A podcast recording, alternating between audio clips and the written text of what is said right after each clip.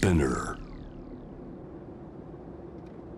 J-WAVE ANA ワールドエアカレント今回は2023年2月18日放送。ゲストはピアニストの反田恭平さん。2021年ショパン国際ピアノコンクールで第2位に入賞した時のエピソード。世界を旅し住んでみたいと思ったという旅先について。さらに奈良を拠点にピアニスト指揮者会社社長として活躍する反田さんのさらなる夢のお話伺いました。お楽しみください。久しぶりですね。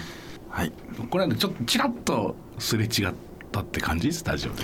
そうですね。まあでもまさかこうやって読んでいただけると思ってなかったのでいやいやいや光栄です。ずっとよずっとずっとリクエストしてたんですけどなかなかお急ぎっていうかやっぱりまずそのショパンコンクールのことについて、まあ、はいいろんなところで聞かれてるからもう飽きてるでしょうけど、まずやっぱりピアニストとしてはんちっちゃい時こう目指してたそところなんですかやっぱり？そもそもコンクールっていう、まあ、組織というか、うん。コンクールっていう催し物の存在を知ったのが、ショパンコンクールが初めてだったあんですよね。国内のコンクールよりも、うん。うん先に知ったのが、うん。あのショパコンで。でまあテレビのドキュメンタリーが放送されてて、うん。それを見て、ん。あこういう世界があるんだなって。僕当時それこそあのワールドカップの選手とかでフットボールのサッカーの選手になりたかったのであそうですか。やっぱりあのサッカー選手って一振りで世界が変わるじゃないですか。うん。でピアノはなかなかないだろうなとか思ってたけど、うん。テレビ見て、まあ弾き切ってやっぱあんだけお客さんが熱狂してるっていうのも、うん。そういう世界もあるんだなっていうのがまあきっかけでしたね。それがまあでもこう6歳とか5歳とかじゃないですかね。あ本当。ピアノはもう自然と始めてたんですか？ピアノはまあ言ってしまえばママ友みたいな感じですかね、うん。で母のこう当時社宅に住んでて、でとチラシが入っててこう音楽教室体験みたいなそれで一緒に行ってみないみたいなのがきっかけでしたね。でまあそれでも僕はもっともっとあのサッカー選手になるんだっていう意欲が強かったんで。だからまあお稽古ぐらい。へえ。サッカーの方が割と力入れてやってたんだ。真剣にやってもポもうポジションももらって、うん。で、まあ、僕もあのフォワードだったりしたので、はい。点取りに行ったりする係だから、やっぱりこうまあ元気も強くて、うん。って感じでしたねピアノにじゃあ熱中し始めたのはいくつぐらいなんですか？12歳ですかね。で11歳の時に、まあ、あのサッカーの試合中で腕を骨折してで当時日韓ワールドカップで宮本選手がバットマンの鼻をギプスされてて、うんお医者さんに「鼻の方が手より痛いぞ」って言われて「いや僕は無理だな」と思って あの、まあ、痛くない職業ってなんだろうって考えた時に、まあ、趣味でピアノやってたんで。うん。まあピアノいいんじゃない？でも結局あのピアノでも怪我したこともあって、うん。あのグランドピアノの屋根あるじゃないですか、はい。あそこに指挟んだりとか。落ちてきたってこと？お自分で落としちゃったんですけど滑って。いやもうひどかったですね。結局怪我するんかいみたいなでも屋根屋根で怪我する人いないじゃないですなか。かなかいないなかなかいないよね。うん僕はね珍しく両手、まあ、指と手首ですけど骨折してるピアニストなんで、うんまあ、なかなかいないかもしれないですねなるほどね。うん実際そのコンクール、まあ、ショパンコンクールってだって何年に一度なんだっけあれって。5年に一度なのでもうそれこそワールドカップとかオリンピック以上。以上だよね。でコロナ禍になってしまって1年来たから6年ぶりの開催だったなるほどなるほど。でラストチャンスだったわけだ。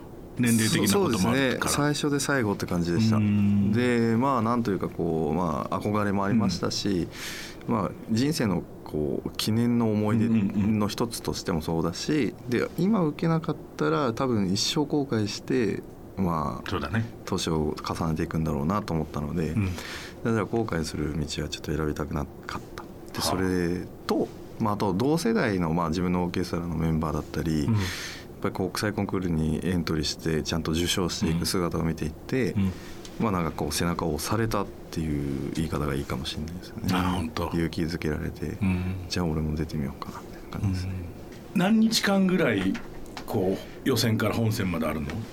そもそも応募が書類審査からなんですけどなるほ2年前から応募してましたね、うんうん。で予備予選があってで、まあ、延期とかがあって。で予備予選が予備予選っていうのはちゃんと演奏しに行くんですか？しに行きます。書類審査通ったら予備予選で,、でそれが2021年の7月ぐらいにあったんですよね、はい。3か月前ですその。うん。本戦の、でそこからもうスタートしててで10月にそれをクリアした一次予選の人たちがうん。始まるので、でそこからは大体1か月ですかね。ああなるほど。その間ってまあもちろん勝ち進んでいくっていうあれだろうけど大変な集中力でしょだってそのキープするのが大変じゃないですか。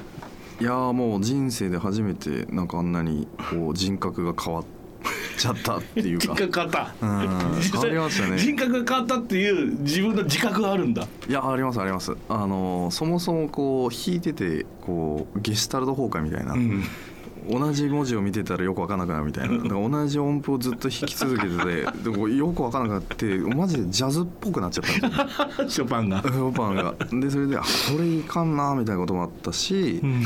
それこそまあコンクール前からいろいろメディアに出させていただいてた都合上、こう期待値というか。うん、まあ負けられないよねあれね。あの状態だとね。いや僕も見てましたけどあれはもう詰将棋みたいにやられてるなと思って。うんだからもうねだから応援してくれる方々だったりをこう期待を裏切っちゃいけないんじゃないかみたいなうん。プレッシャーとかもあって、うん、結構まあメンタルは揺れたりしましたね。あそうですか。でも結局それを打開する方法打開した方法っていうのがあの一切ピアノに触れない時間を設けたっていうそれだけだったんですよね。でも結構勇気がいるんですよコンクール期間中に。あさって2次予選3次予選とかっていう時にもう一日もうピアノから音楽から離れてゲーム三昧、うん。まあ、あとはもう動画配信でもうずっと一日中ん。好きなことをやるって。いううん。でそれを毎日練習している期間の中でいきなりやるのはなかなかまあ勇気がいる決断だったんですけど、やってよかったですね。あ1そう。日半もうずっと普通に散歩したり、うん。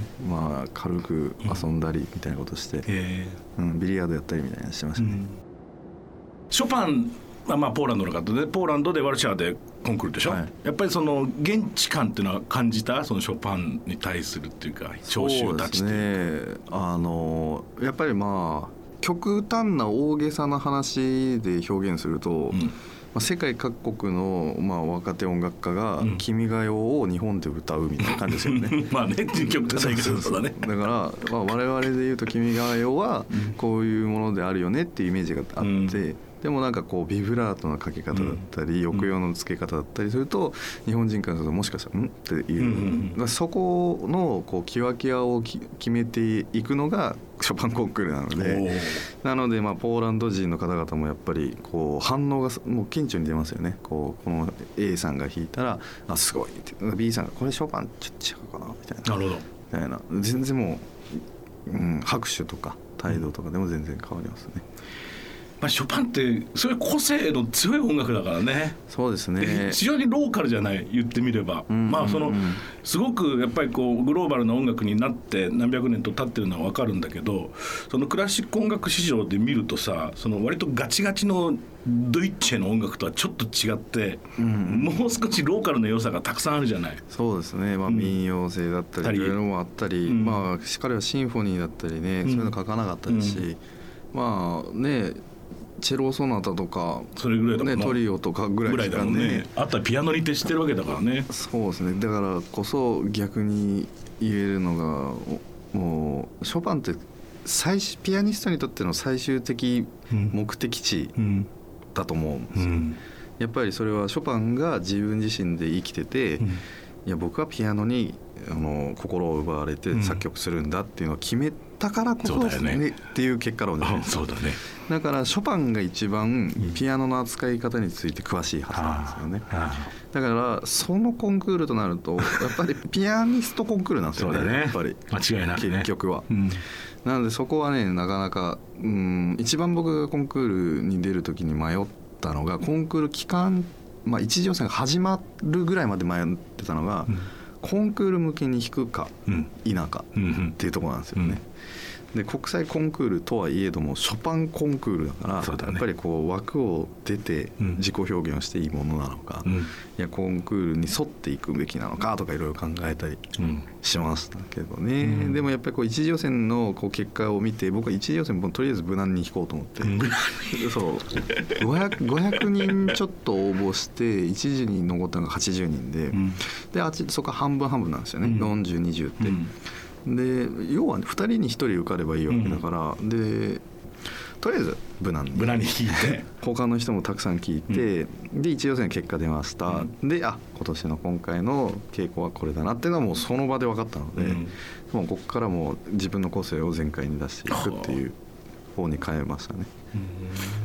コンクールってねコンサートとは全然違うそうですからね。いや本当に意味がね。やっぱり世界的でね有名な、うん。それこそショパンコンクールでも優勝したアルゲリッチなんかも、うん。やっぱりショパンコンクール向けに弾いたって言ってるぐらいですからね、うん、まああれはあれだからみたいな感じですよね、うん。だから僕もまあ言ってしまえばあれはあれなんですよ、はいそうだから今はもっと違う演奏をするしむしろもっと成長してるし。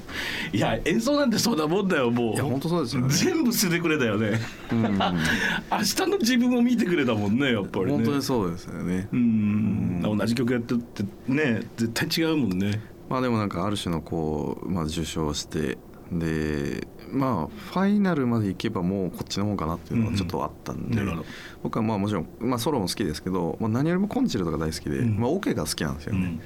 でさ先ほどあの質問してくださいましたけどその僕がその12歳の時にうん。あのピアノをちゃんとやり始めたそのきっかけの一つがオーケストラでうん。でプロのオケを初めて振らせてもらった年だったんですよ。でその時にこういろんな音色の音色だったりカラーっていうのがすごく感じられてやっぱりだからそれがこうコンなんかもう根底にあってオーケストラとコンチェルト弾くのが僕はもう大好き。だからファイナルまで行ったら、まあ、ワンチャンあるかなっていう感じでしたね。ピアノって特殊な楽器でさまあい言ってみれば一人でオケやってるようなもんじゃない、はいはいはい全てのパートがあって、リズムもあってハーモニーもあって体勢に詰まってメロディーもあってそれを一人で。で我々はさ親に弾きなんてそれを人と伝えてなんかそれをどうやってアンサンブルするかっていうのがもう肝になってくるんだよね。でもだから多分そういった中ではこう自分でずっと弾いてた中にもうそのオケの音ができてて、そういうのがこうイメージがどんどん膨らんでいたんだろうねちっちゃい時からね。そうですね、でまああとなんかポイントとしてはその今振り返ればですけど、うん。最初電子ピアノでずっと練習してたので、うん。こう音色をなんか200種類ぐらいフロッピー入れたら変えられてたり、うん。うんうん当時、ね、新世代。フロッピーの。でであのあれでん。この声はこの音色かな楽器かなみたいなことをちっちゃい頃からやってたんで、だからこう今でもそうですけどまあショパンも、うん。あのショパンは逆に言えばシンフォニーとかその他の弦の作品とか、もう書きたかった人間でもあるんですよ。多分ね。なのでソロ作品弾いててももうチェロの旋律みたいなものが出てきたり、バイオリンパートが出てきたり、はい。っていうのがよくあるからすごくあのオーケストラチックにでも弾けるっていうのがショパンの魅力の一つでもそうだよね。多分そう思う、うん。まあ、いろんなところを旅してるとは思うんですがその中で、えー特に印象的だった国ということでイスラエルを挙げていただきましたが。はあそうですね、うん。それこそでもそのコンクール終わって、うん。こうまあオファーいただいてイスラエルに行って演奏会テルアビブだったんですけどなんていうかこうまあ正直言うとニュースとかだったり、耳そして目で入ってくる情報からだと危ないみたいなそうだね。そういうイメージがあったんですけどもちろんそういう地域あるかもしれないけどただ全てがそういうわけじゃないんだなっていうのを言って行かれたことあります？いや行ったことないんですけど、はい。やっぱこの番組も20年以上やってると、イスラエルの話聞くとテルアビブ本当にパラダイスだっていうゲストが多いんですよね。本当に。ナイトライフも面白いしパーティーも素晴らしいって言うんだよね。えそんなイメージないんだけどみたいな感じじゃないですか。そうなんですよ。だからなんかね物も道に落ちてないから、ん。あの海とかビーチとかで行って、うん。まあ、友達ピアニストと一緒に行って、だから夜中まで海で遊んででそのまま裸足で帰ってきても全然足に傷がつかないっていうぐらいもう綺麗な街で、まあ、朝行こうが夕夜行こうがこうなんていうんですかねなんかこう一生ここにいられるなみたいなえ。感覚で。ー住みたいなみたいな。からあの結構家賃とか、まあ、家の物件とか見に行きましたね。普通にこうたこのね、はいこう出てるところで道の外からはい。こう眺めて、あこれいくらぐらいなんだろうなみたいな、でもなんかそのベンチャー企業がすごく多く集まってるみたいで、はい。今めちゃくちゃ発展中。そうでしょうね。一なんかね一番話聞いてて面白かったのが 3D プリンターでご飯を作るっていうしかもそれを20代の若者が会社ベンチャーで立ててそれに取り組んでるみたいで、うん。だからなんかできてる始めてるらしいんですよ。うまいのかみたいなのがありますけど、うん。そこのうまさをこれから追求していくみたいでいやそういうのできたらすもうドラえもんの世界じゃないですか。そういうのがまさかこうイスラエル発祥で始まっているところもあるっていうのは、なんかね次世代だなって。ですよね、うん。うん。なんとなくその気配があるよね。そうそうそうなんか次のシンガポールみたいな感じがあるよね。ドバイとかの次に来そうなね。まああと一番びっくりしたのは、まあ、まああんまり話すことじゃないんですけどそのイスラエルでこう PCR とかやるじゃないですか、はい。そしたら普通まあその鼻にこう綿棒を入れて、う PCR やったりって、まあまあいいんですけどそれは。なのでイスラエルはちょっと特殊で癖があって、口のこうほっぺた、うん。うん。中側そうそう内側。内側をこうぐぐじょぐじょってやってから、はい。その棒でそのまま鼻に入れるんですよ。新しいと思って。えなぜだろう？わかんない。あれは癖強いな思って。そうだね。それは行き帰りもやったりしたので結構しんどかったんですけど。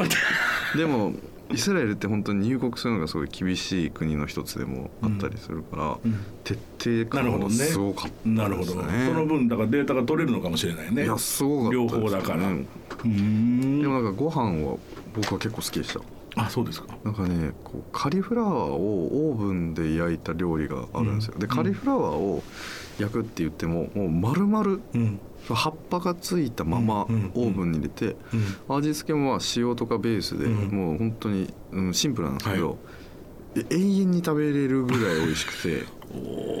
そうだから毎日行きましたね。で主食は大体ケバブだったりする。うんでもそのケバブって言ってもこうなんかねイメージされるのはこう屋台でってのはあるかもしれないけどもう本家のね、うん。やっぱりケバブを食べるとやっぱりそれは美味しいですよね。そうですね。だからちょっといね家買いたいほどすごく魅力だったよっていう話。いいですね今は全国ツアーまあオーケストラとももちろんあるし、ソロのコンサートもあるし日本の国内、まあ、飛び回ってらっしゃいますけどどうですか？こう日本国内を旅してみて感じることうーんまああのまあありがたいことに僕はほとんどの地域行かせていただきましたけどでもなんかやっぱり最近はこう奈良を拠点にっていうのをちょっと考えていて、住んでるのも奈良なんですって？まあそうまあお家も一応うんあったりするんですけど、うん。まあお家というかまあ社員寮っていうはい。感じで、でまあ自分のオーケストラジャパンナショナルオーケストラのこう登記先も奈良県に置いててでまあこう都市開発のっうんていうのをやってます。これはいなんかご縁があったわけ、それとも奈良を自分で着目してチョイスした？あの3つ自分の中で条件があってほう。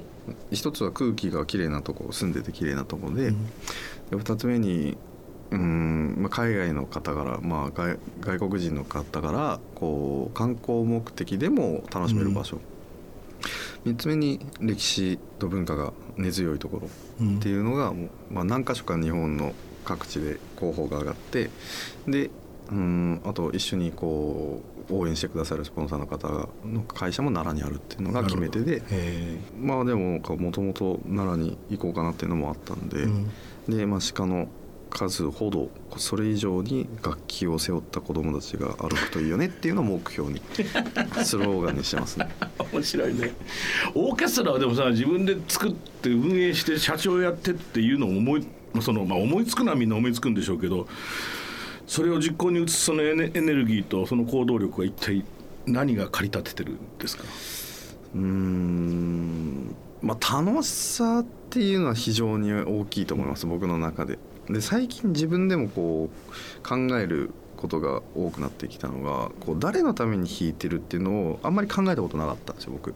結局は最終的に自分自身のためでもあるっていうのはもう欠かせないと思うんですけど。でなんかそれよりかは僕は最近気づいたのはこの曲をこう僕は大好きだからちょっとシェアしてみたいな。うん。こんな楽しいいい曲なんだよ聴いてよみたいなうん。スタンスなんですよね、うんだから例えば美味しいケーキを食べたら、うん。まあ母親にも食べさせたかった性格だし、友達にも紹介したいしっていう人だから、まあだからこうたの音楽を一緒にやってて楽しいよねっていう人をこう増やしていくっていうのが僕の根底にあるものなのかな面白いね。だからそんなにこう苦でも何でもないんですよね。もちろん大変なことだったりこうなんでしょうね。考えなきゃいけないことはたくさんあるかもしれないし、まあピアノだけやってればいい人生から他のねあの職業にも手を出しているので24時間はもちろん足りない状況にはなっちゃってるんですけどそうでしょうね。ただそれでもなんかやりがいを感じているし、うん。うん。まあ、悩むことはそれは当たり前だろうっていうふうにポジティブに考えてなんか活動してます。ああいいね。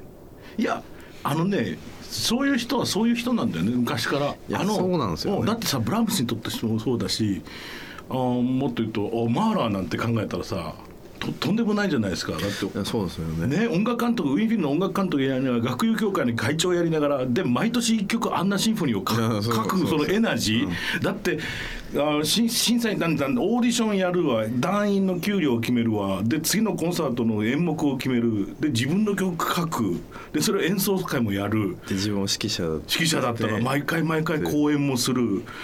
まあみんなさあの人たち、まあ、バーンスタインにとってもそうだけどみんなスーパーマンばっかりじゃないですかそうですよねだからそのスーパーマンの系譜にいるんだからもう頑張るしかないな。なんていうかね僕はそれはだからピアノだけバイオリンだけとか、その楽器しかできません他できませんっていう人を別に否定するつもりはもちろんないうん僕も。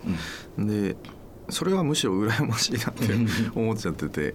もう僕それこそこういうラジオだったりメディア出るのも好きだし、で演奏するのも好きだし、子供となんかこうやったりするのも楽しそうだなって思ったりしちゃうから、まあそんなにこう楽しさっていうのがキーワードにある。はいそこを基準で、まあ、生きてるって感じですかね。い。やそうだね。あとやっぱりとにかく、まあ、僕なんかもよくしインタビューとかで聞かれるけど音楽家にとって一番た大切なのは何ですかって言ったら好奇心とあと元気ですよ。体力、体力。が元気がないと何もできないからね、そうですようん。ね。絶対的だからくたがってしまわないっていうさでもそれは楽しさがあるからでで好奇心持ってるから次に行けるんで。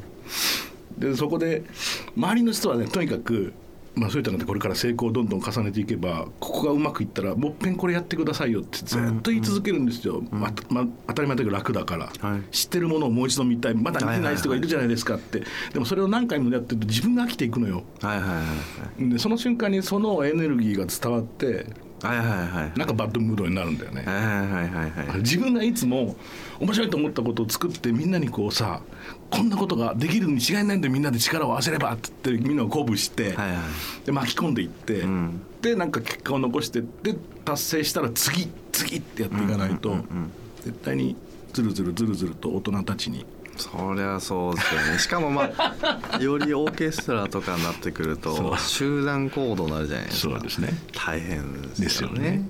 でもまあだから人の数だけいればやっぱりそのモチベーションのバロメーターも人それぞれ違うわけだし、ん。まあ、それをまあ100%共有しようとも僕も思わないし、うん。だからそこ僕らのオーケストラはこう来るもの拒まず去るもの追わずっていう精神でやってますね、だからメンバーに自分で給料決めてもらったりしてもらうし、まあ、新しい形っていうのをこう試行錯誤しながらっうんていうここ今12年間ですかね。いいですね。オーケストラのだんだんだんだんあのその地域の人たちと共になんかこう育っていくもんだから2年続いたらこれはもう3年4年5年って10年目指してそしたらなんかすごい大切な大きなことができそうだね。なんかまあそれこそフェスティバルとかも作りたいし、学校もやってるでしょもう。そうですね。学校の計画も今少しずつやってて、うん。まあこう まあそして最近もなんか昨年度もそうだし、まあ、来年度も今年度もそうなんですけど、なんか奈良県のこう政策文化政策顧問っていうポストみたいなのもいただいたりうん。なんかあとは大学のアドバイザーにもなったり、うん。いろいろとなんかこう自分が3年前4年前の自分が想像しなかったようないろいろな業種の方々うん。教授だったりとか、こうそういった方々とお会いしてるからこそなんかまたこうアンテナが拾って、あこれやってみようかなこれやってみようかなってどんどん広がっていっちゃうんですよね。いやでもまだそれが30にも満たないところからスタートすれば形になれるから。うんやっぱり時間だと思うんで時間だよね、うん。僕もでも40超えてからですよ初めてなんかあの若い世代に何か伝えようかなとか思い始めたのはそれまで思ったことなかったけど、ん。やっぱり今55になるんだからでもやっぱりちょっとずつそういう気持ちになってきたのね。でも早くやった方がいいですね、うん。特にそのクラシックをベースにする場合はそのやっぱり educational なことってのはものすごく大きいことだから、うんうんうんうん、そこでいろんな経験をしてきた反田みたいな男がこうこう自分の声で伝えるっていうのはものすごく大きいことだよね。うん。うんなかなか大変ですけどね。ねそれはそうだけど、まあ焦らずって感じですかね。うん、まだ全然焦る必要もないやその年だから。いつもあのゲストの方には必ず伺ってるんですが、はい。反田さんにとっての旅って一体何ですか？なるほど。旅ですか、でやっぱりこうモーツァルトが名言残しているかのように、うん、ね、旅をしない音楽は不幸だっていう言葉ありますけど、僕にとって旅っていうのはもうそうですね。まあでもなんかこう自分を成長させてくれるうん。こう1ページみたいな感じですかねアルバムみたいなああなるほ感じですかね。ど。まあ音楽そのものだよね。きっとうんやっぱりやっぱりそうじゃないですか音楽ってこういいものを食べたりもそうだし、見たり美術館で見たりとか、体感だったり景色見たりとかで人間関係もそうだし一つ一つの音っていうか新しい引き出しが出てくるわけなので、やっぱり旅をすることは音楽にとってはとても大事だなってより思いますよね、うん、楽しい時間でした。ありがとうございました。ありがとうございました。ANA World Air Current.